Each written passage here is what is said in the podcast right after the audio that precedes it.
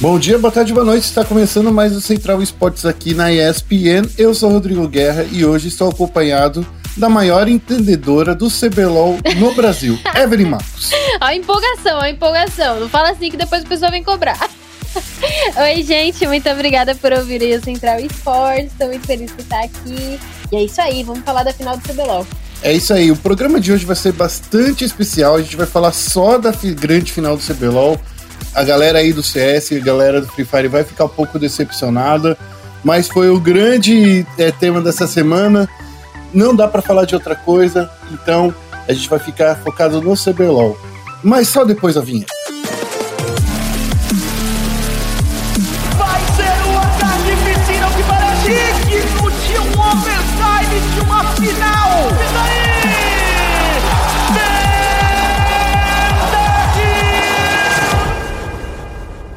E aí, Evelyn, começando aqui o programa, uma segunda-feira, feriado nacional, 7 de setembro, 10 horas da manhã.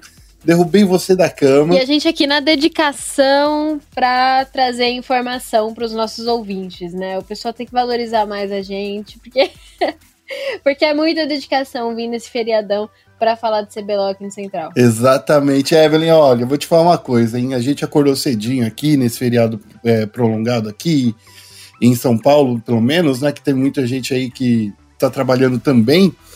Mas eu queria começar falando sobre algumas coisas aí, sobre a campanha da INTZ aí nessa, nesse CBLOL. É, vamos falar lá do início? A INTZ chegou meio desacreditada, né? Ela veio aí nesse split, talvez por ter disputado aí uma relegation na primeira etapa, na segunda etapa veio sem o chinês. Vamos dar uma, um confere aí nesse início aí de split. Na sua opinião, a INTZ chegou nessa grande final por causa de toda essa história e como é que foi? Como é que você é, encara isso? É, eu acho que a INTZ, é, eles são um time que teve tem altos e baixos, né, na, na sua carreira, na sua história, mas é o time que mais sabe se recuperar nesses baixos, né? Eu vou trazer alguns, algumas coisas que a NTZ viveu aí que ela superou. É, quando ela perdeu o título em 2015 para a PEN, né, que foi é, essa final ela foi muito comentada, né? Esse final de semana, por a final desse final de semana ter sido uma reedição dela. A NTZ perdeu a final em 2015 e ganhou os dois splits em 2016, né? Em 2018, a NTZ disputou uma relegation contra a PEN, inclusive, né? Que foi uma relegation por. Acho que eles ganharam de 3-0, né? E foi uma, uma coisa super dolorida para eles na época, né? Foi meu primeiro ano cobrindo CBLOL, então eu tava lá também, e foi uma coisa super, super intensa para eles até. E depois deles disputarem essa série de promoção, eles foram campeões justamente em 2019, né? E foi uma campanha parecida até, que assim, tinha um time que era favorito e eles foram ali comendo pelas beiradas, né? A, é, fora do holofote, até que eles realmente se consagraram campeões. E foi o que aconteceu é, nesse, nesse split também, né? Nesse ano também. Eles tiveram um primeiro split muito conturbado, né? O primeiro split foi um, um, split meio atípico aqui no Brasil, porque todos os times estavam extremamente fortes, né? E aí a NTZ, ela tava naquela coisa, ah, depois a gente se recupera, e acabou não recuperando pro final do campeonato, né? E eles tomaram um susto, um dos maiores sustos da, da história deles, né? Que foi a relegation que eles chegaram mais perto de cair.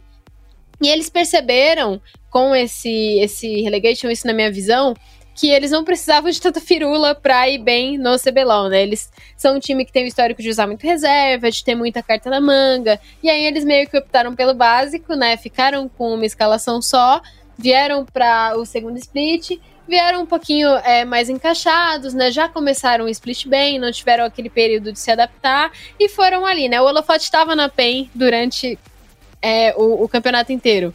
O holofote não estava na INTZ, então eles puderam ir ali se desenvolvendo e consertando seus erros. O Envy, que foi é, provavelmente um dos melhores jogadores dessa final, ele não estava tão bem na fase de pontos, né? Ele teve o tempo dele para ir ali desenvolvendo é, esse, esse game dele ao longo do tempo e foi isso, né? A NTZ ela sabe se superar muito bem, ela sabe trabalhar nos próprios, nos próprios erros muito bem, e eu acho que eles fizeram isso de um jeito magistral nesse split e nesse ano, né? É, eu acho que teve muito dessa coisa da, da INTZ nesse ano, né, ter, ter passado por toda essa, essa, história que você fez aí, o recap rapidinho. Acho que o recap mais rápido que a gente já viu, inclusive, na história aí do, do esporte eletrônico. Mas eu, falando exatamente sobre esse ano, esse ano foi um ano bem difícil mesmo para a INTZ, no meu ponto de vista, né?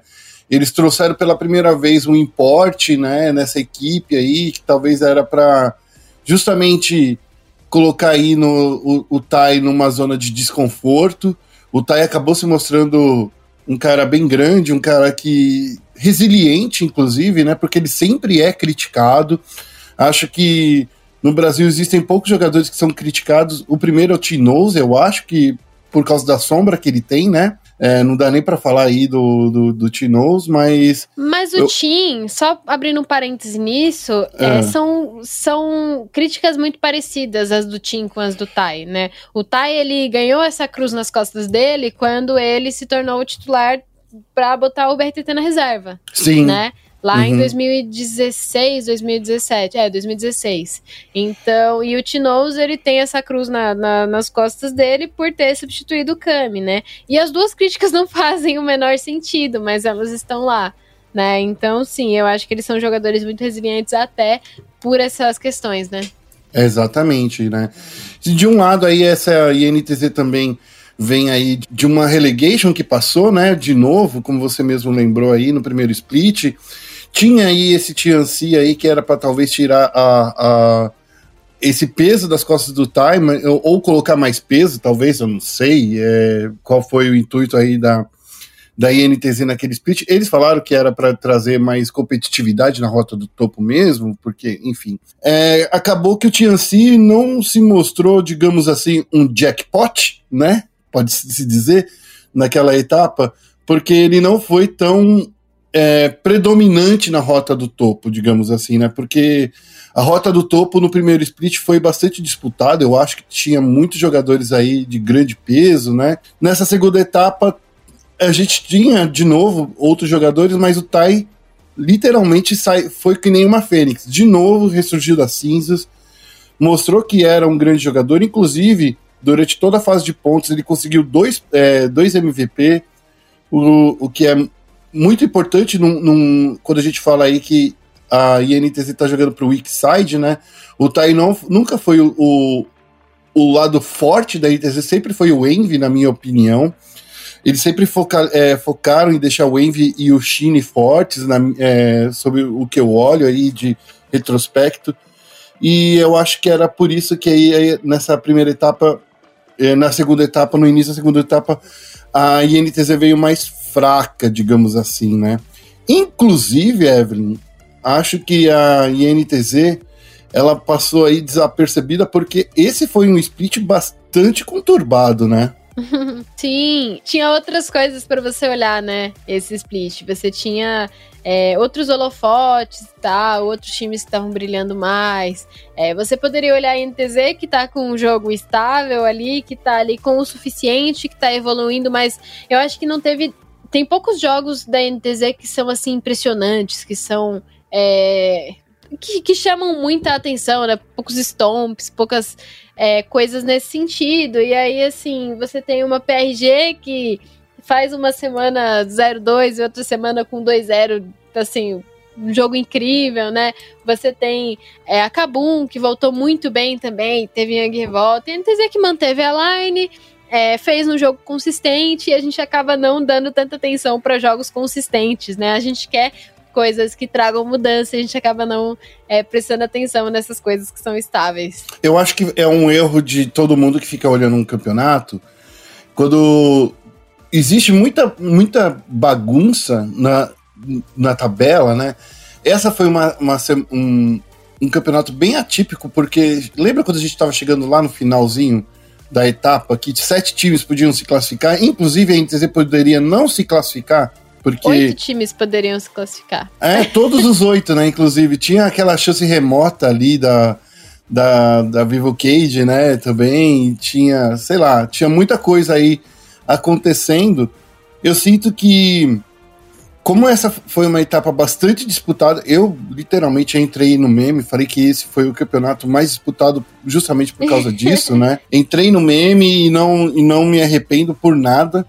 Eu vejo aí que a INTZ ela passou porque ela não fez bagunça. Literalmente, não chamou atenção por não fazer bagunça. Enquanto todo mundo, cara, todo mundo fez, esse, fez, essa, fez essa baguncinha. Até mesmo a Fúria, quando colocou ali o, um, é, até esqueci o nome do menino que jogou no lugar do Envy. Ah, esqueci, Evelyn. Talvez você lembre. No lugar Isso. do N, né? É, entrou no lugar do N. Então, assim, até a Fúria, que era uma equipe que vinha sempre com um, um mesmo, o mesmo elenco, mudasse algumas pecinhas aqui, outra ali, até eles é, fizeram um, chamaram a atenção. Outro, outro que chamou a atenção era o Santos, né? Que que para mim, eu não sei, eu, eu, eu gosto muito do, do Patron e gosto muito da galera ali, mas eu sinto que tinha certas ocasiões que parecia que o Santos ia engrenar também, daí fazia uma bagunça, colocava o jackpot no, no, na rota do meio, colocava o Rainbow no, no, topo, daí tinha aquela história que os caçadores não se conversavam, né? O Ryoga tinha, teve aquele problema. Ou seja, a NTZ que foi literalmente uma equipe que consistente, como você mesmo disse, e não só consistente, quietinha, na dela, né? Uma equipe na dela, que estava fazendo na dela, acabou, acho que, passando por, esse, por essa fase de pontos e depois, quando chegou, quando olhou assim, olha, estamos aí nas semifinais né? Meio que uma surpresa para todo mundo, né? A NTZ ela passou por uma polêmica, né, nesse ano, que foi as questões, que foram as questões envolvendo a Mayumi, né, e a Yatsu também.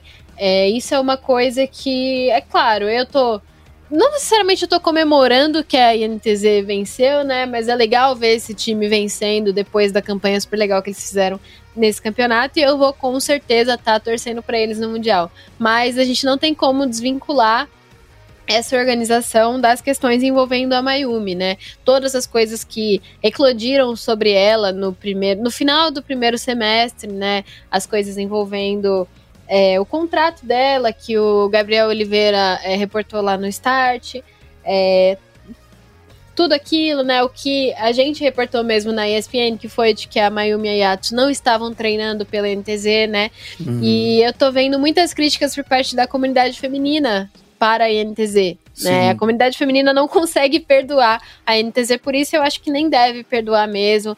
Eu acredito que a NTZ ainda deve estar, ainda esteja devendo é, alguma coisa sobre isso, alguma retratação, é, algum novo programa sobre isso né, para meio que fazer as pazes com essa parte da comunidade, né? Porque eu acho que é uma, é uma coisa muito pesada para se carregar, né? Esse título Sim. de, ah, não sei o que, só usa mulher para marketing, né? Não é uma coisa legal para a organização ter isso atrás de si, né? Então, apesar deles não terem se envolvido em polêmicas no meio do split, eles se envolveram nessas polêmicas antes de começar o split, né? E é claro, o pessoal foi esquecendo, né, ao longo do split, a não comentou isso em momento algum, né? A organização não comentou essa questão, mas essa questão tá aí, né? E assim, Fez a egípcia. como como, como eu tenho muitos membros da comunidade feminina é, próximos de mim, eu vejo muito comentário sobre isso. E assim, sei lá, entre você posta sobre qualquer coisa e já aparece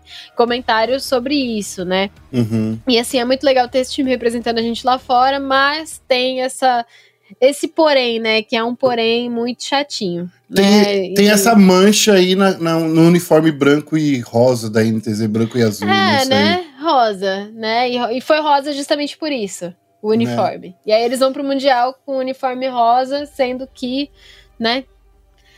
Mas enfim, né? Em questão de. Eu, eu acho que isso é, é uma boa pra gente puxar esse gancho do Mundial, uhum. né? An antes da final, assim, sei lá, uma hora antes da final, eu fiz uma live lá no meu canal da Twitch com o Podela e com o Lunassi, falando sobre as expectativas que a gente tinha para essa final. E uma coisa que até eu comentei nessa live foi que é, a NTZ seria sim uma excelente representante internacional, justamente por, pela capacidade em melhor de cinco que a NTZ tem historicamente, que essa line também tem, a gente viu é, nesse final de semana e na semifinal também.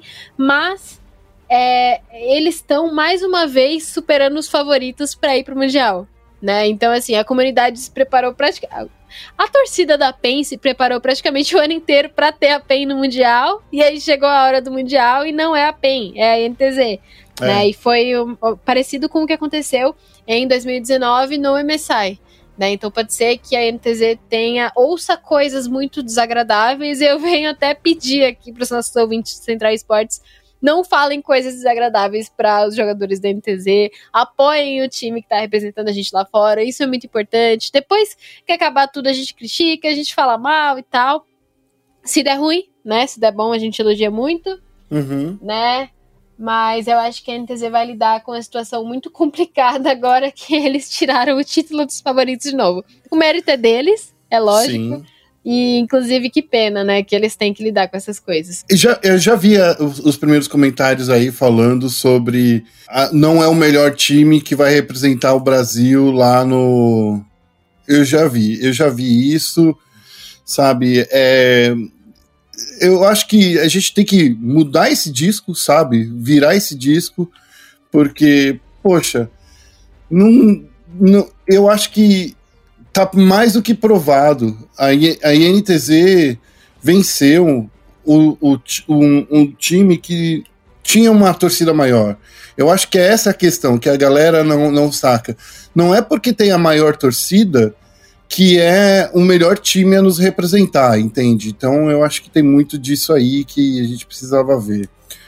Evelyn, eu queria te puxar outra coisa, outro, outro assunto aqui, falando sobre essa INTZ, que desde aí da de 2018, que tem aí 2017 por aí, né, um pedacinho de 2017. Mas em 2018 essa equipe aí, esses cinco jogadores, né, estão na, em, vinculados com a equipe de algum jeito. Talvez nem todos estivessem jogando juntos, né, lá em 2017, mas o, quando a gente vê a formação, né, Tai, Shine, Envy, tinha o Mills ali, depois veio o Micão, e o Redbert já estão aí desde 2018 aí com a NTZ.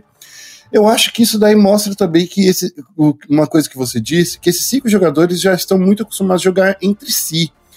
E é por isso que eles sempre estão aí nos ou ganhando destaque ou estão nos playoffs. Você acha que eu tô certo em, em pensar que esses cinco jogadores por estarem jogando tão juntos assim, eles sabem a hora, o momento de entrarem e chegar aí no, numa disputa? Sim, isso foi uma coisa que inclusive o maestro comentou em entrevista pra gente aqui na ESPN uhum. e que os meninos comentaram em um dos VTs da própria transmissão do CBLOL, né? Que o fato deles estarem juntos há muito tempo, o fato deles é, já se conhecerem tanto dentro de jogo quanto serem amigos fora de jogo, é, ajuda muito a relação diária e também dentro do jogo, né? Facilita muito na hora de fazer críticas, na hora de fazer chamadas, na hora de, de fazer toda essa dinâmica é, dentro do jogo e nos treinos também, né? Eu acho que isso é uma coisa muito legal. E também é um sinal de que a NTZ sabe manter uma base, sabe trabalhar uma base e, e manter essa base, desenvolver ela para que ela se torne a melhor do Brasil,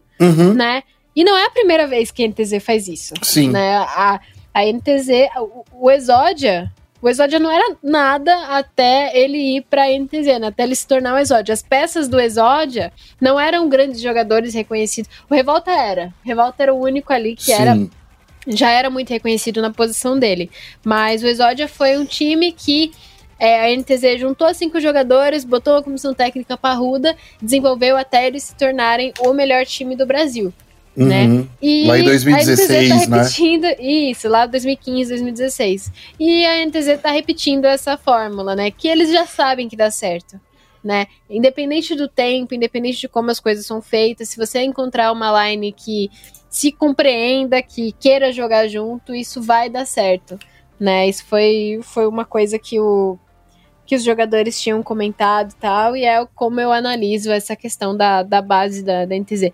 O Tai é um cara que ele chegou em 2018, depois de sair da PEN mesmo, se eu não me engano, né, eles trocaram é, o Tai por algum jogador da Penha. Não tô me lembrando exatamente. É, também não lembro, não. Agora deixa quem que foi, mas. Deixa eu até puxar aqui. Uhum, mas aí ele saiu da, da rota dele pra ir pro top da NTZ. Então, assim, a, NTZ fez uma aposta no Tai. Né? A NTZ tava sem um top laner, né? O Aiel tinha ido pra Red Kennedy e, e o, o Tai foi pra NTZ é, a NTZ resolveu desenvolver o Tai como top laner, o Tai é, abraçou esse voto de confiança e se desenvolveu até se tornar o melhor top laner do Brasil em 2019, né? Ele, se não me engano, ganhou até aquele prêmio do prêmio CBLOL e tal. Uhum. O China é um cara que, assim, assim que ele saiu da Gênesis, ele já foi pra NTZ e tá se desenvolvendo também ali. O Envy foi um cara que a NTZ achou na solo kill, né? Sim. E desenvolveram ele também desde 2017. Ele trabalhou um pouco com o Peter Dunn até lá, lá para 2017. Micão Sim. dispensa apresentações, né? Ele fez parte da primeira line é, que a, a NTZ desenvolveu a base. É, saiu, teve algumas aventuras por outros times e voltou para a NTZ para ser campeão de novo. Redbert foi um cara que foi. É, ele ganhou ele não ganhou, na, na realidade. Ele subiu pro CBLOL pela Gênesis quando a Gênesis era NTZ Gênesis, então ele Sim. já trabalhava com NTZ. Ele foi pra Team One, passou um ano na Team One. Teve Sim. aquela campanha de, de que né, foi campeão e depois caiu. E aí ele voltou pra NTZ e voltou pra NTZ naquela coisa de. É, ah, vou jogar com o Absolute. O Absolute saiu, ele ficou foi campeão e tá ali se desenvolvendo também com o time, né? São jogadores que têm muita história com a NTZ, que conhecem muito a organização, a staff, seus companheiros de equipe também. E eu gosto muito dessa fórmula da NTZ. É, é, eu, eu, eu, brinco que a NTZ por, teve, teve um, uma época aí do, do, do circuito brasileiro que a NTZ farmava dinheiro, na verdade, era fazendo time, time de base e depois vendendo. Eles fizeram isso com a Red Kennedy, por exemplo, é, era NTZ Red antigamente. Fizeram isso com a Genesis, que, que é, depois virou a T1, né? Então, assim, a NTZ fazia isso. Teve mais um time que eles levantaram ainda, a terceira. Eu não, não lembro agora qual é o time na real, que, quem eram os jogadores, mas eu lembro que eles fizeram isso três vezes, ganharam dinheiro aí fazendo. Eu, se eu não me engano, tá? Eu vou não, a, a, PRG veio da J-Ob. Eu não vou ah, conseguir eles lembrar. Eles fizeram uma parceria com a Redemption também, em 2020. Ah, Redemption, exatamente. Que eles pegaram, abraçaram a Redemption, né? É, e meio foi NTZ Redemption também. Então eu vejo aí que é um time aí que sabe apostar na base, sabe encontrar talentos, né, Evelyn? Eu acho que isso uhum. a gente não pode tirar esse mérito deles. Tem essa mancha super. É, essa mancha que, que eles fazem aí com as meninas, sempre que eles trouxeram mulheres, foi mais pelo marketing mesmo. Mas tirando essa mancha e, e essas polêmicas aí de. teve uma polêmica lá no comecinho, né, com a Red Kennedy, né, que, que eles tiveram que vender à força a Red Kennedy, a, a Red, porque um dos sócios era, era um dos filhos aí do, dos donos, né, da, da equipe. Mas enfim, eles estavam jogando conforme a, a, regra, né? Entre aspas, naquela ocasião. Mas só que era uma regra muito fácil de ser burlada, né? Por isso que eles tiveram que ser, é, vender a Red Kennedy. Tirando essas manchas aí, eu vejo que a NTZ ela tem um trabalho sério com, com os jogadores e com a base deles. Uhum. E agora, nessa, nessa etapa, inclusive o maestro contou pra gente na entrevista que se não fossem os jogadores reserva que a NTZ tem, talvez eles passariam muito mais tempo sem treino. Falando nisso, você acha que faltou treino para a PEN se preparar pra, contra a NTZ? Eu não sei. É, eles até falaram em coletiva, né, que eles estavam treinando pouco por conta desse, desse final de, de split.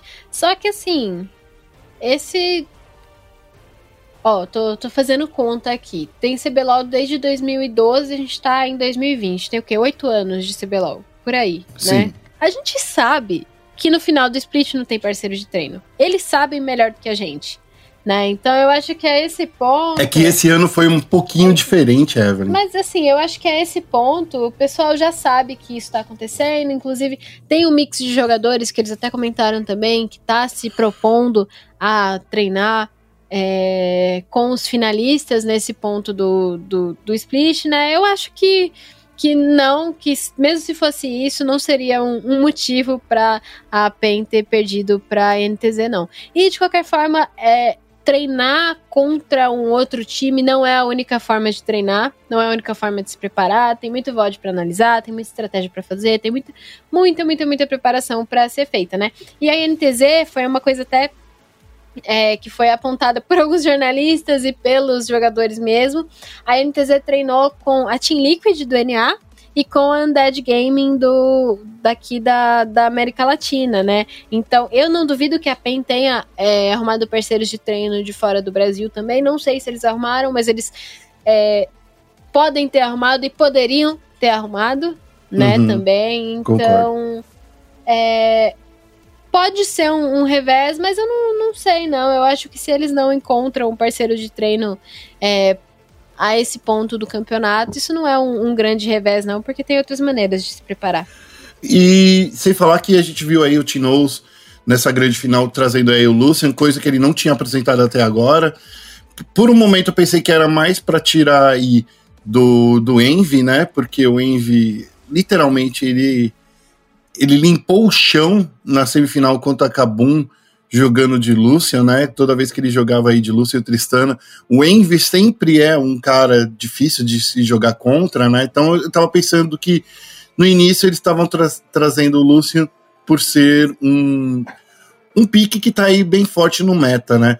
E depois, quando fui ver aí as finais, tanto na, Euro na Europa quanto nos Estados Unidos, tal, até mesmo em outras regiões, eu vi que o Lucian realmente é o, o, um campeão que se estabeleceu bastante na rota do meio, né? Então mostra que a PEN estava pelo menos de olho no que estava acontecendo aí ao redor do mundo, né? Então é uma das coisas aí importantes. Nessa final aí, para a gente discutir sobre esses cinco jogos aí, Evelyn, o que, que você tira aí da INTZ? Quais são os pontos fortes que a INTZ tem aí que a gente pode enaltecer nessa grande final? É, eu acho que nesse nessa grande final foi mais do que concretizada a, a análise de que a NTZ é o melhor time do Brasil e o melhor de cinco, né? É, isso foi provado. Eu não sei direito o que eu tiro em questão de jogo, né? Eles, eles são um time que sabe muito bem é, jogar na, na estratégia de scaling que eles geralmente escolhem, né? Eles sabem muito bem é, trabalhar o jogo deles para conseguir ganhar na parte de rotação a partir do, do meio do jogo, né? E eu, assim, eu, eu tô meio aflita pro Mundial, né? Eu quero muito que eles consigam se garantir na, na melhor de um para que eles cheguem em uma melhor de cinco, né? Eles mesmos comentaram isso na coletiva de imprensa, se eu não me engano de que é, eles sabem do potencial que eles têm caso eles cheguem em uma melhor de cinco em palco internacional, né? É, mas que a melhor de um ainda é um, um empecilho, assim. Então eu espero muito que eles se preparem bastante para que eles consigam é, essas melhor de um para chegarem na, na melhor de cinco. Olha, sendo bem honesto, a gente ainda tem aí pra gente olhar aí o sorteio, o que, que vai acontecer, né? Mas assim, na minha opinião, se a NTZ não conseguir chegar na melhor de cinco, é porque a gente realmente é a pior região do mundo. Porque nesse Mundial, só vai. É, antes de uma melhor de cinco, só um time vai ser eliminado de cada grupo, né? Então, assim, é o time que literalmente não conseguisse desempenhar mesmo em melhor de um. Então, se, se a NTZ perder três partidas das quatro que vão participar aí do, em melhor de um, realmente aí a gente pode colocar aí, cravar que a gente é a pior região do mundo, porque são quatro partidas que a gente vai disputar, né? No, o Brasil vai disputar. Pelos meus cálculos aqui, você precisa ganhar dois para não cair direto nessa primeira fase, sabe?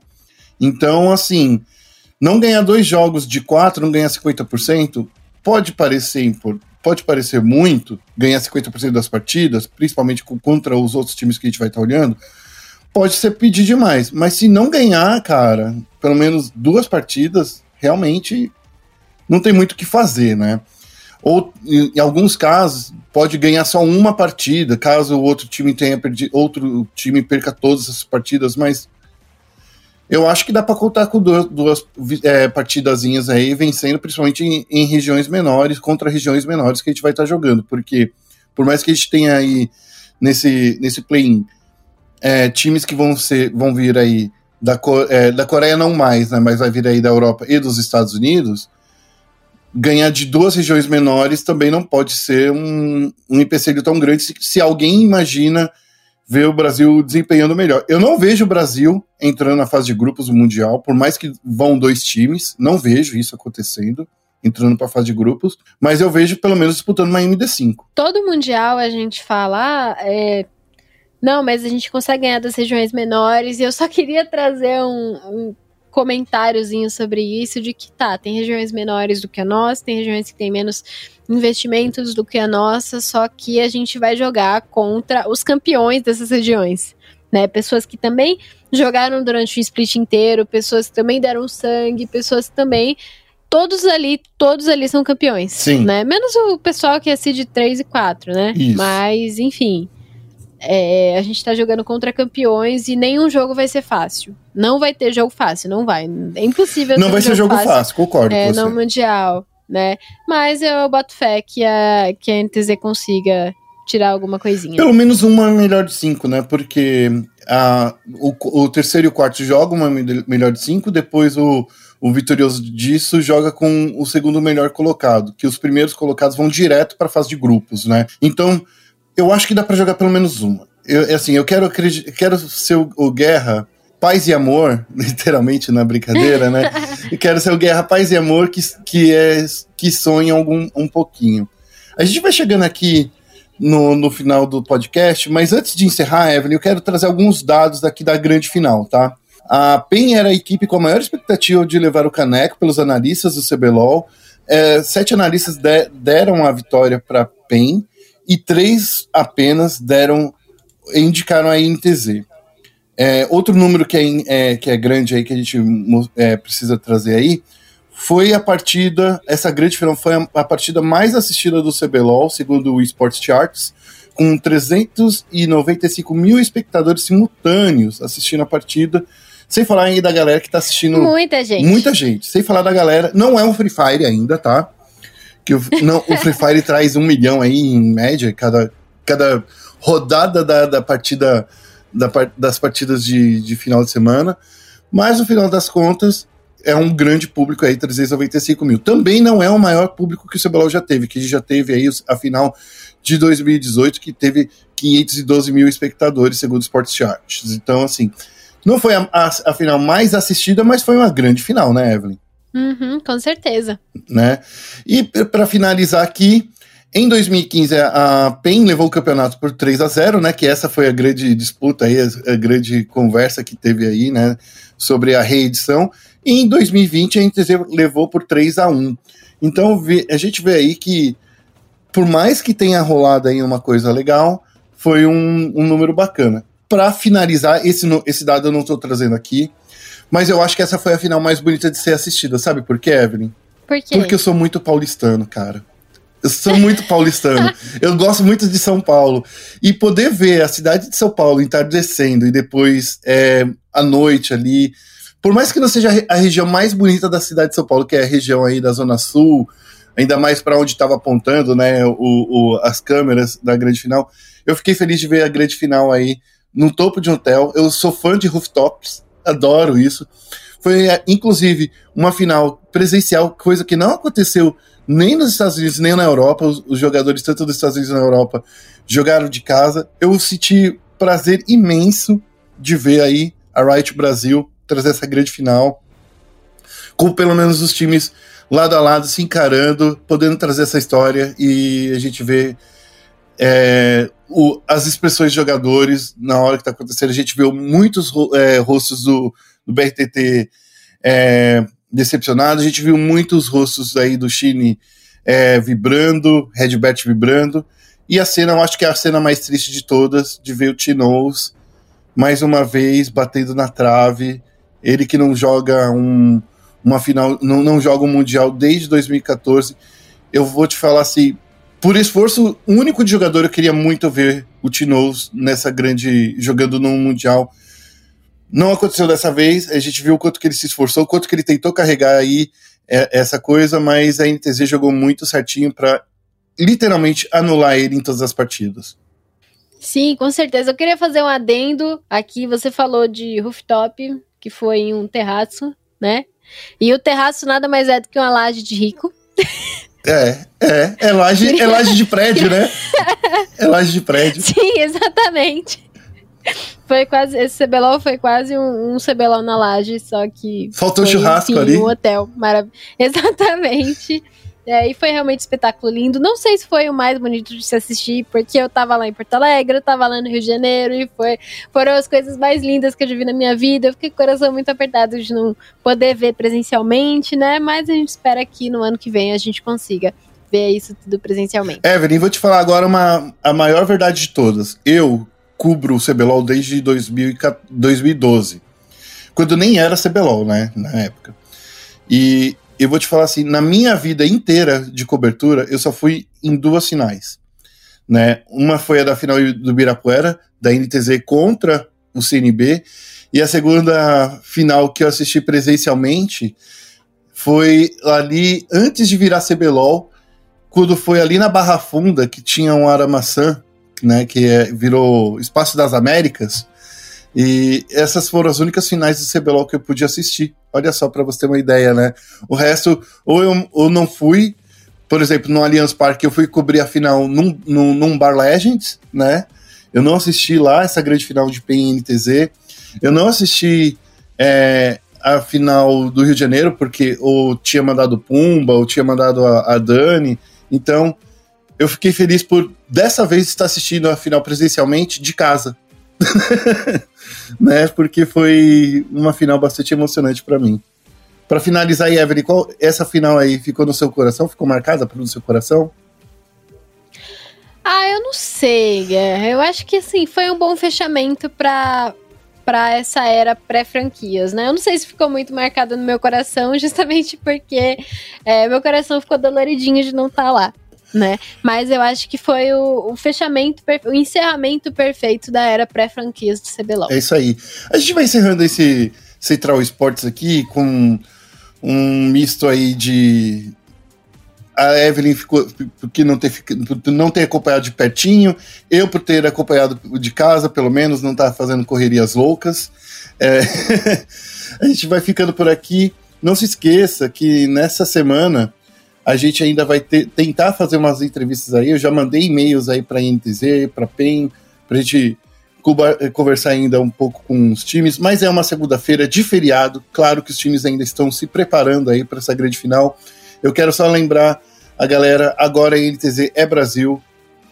Deixe de lado esse, essa cobrança ridícula, esse de, essa diminuição, pelo menos, dos times que, do time que vai representar lá, o Brasil lá fora.